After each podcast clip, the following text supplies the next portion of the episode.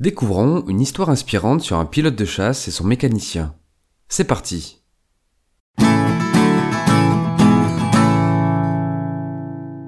Un jour, un pilote de chasse reçoit l'ordre de décoller en urgence pour une mission.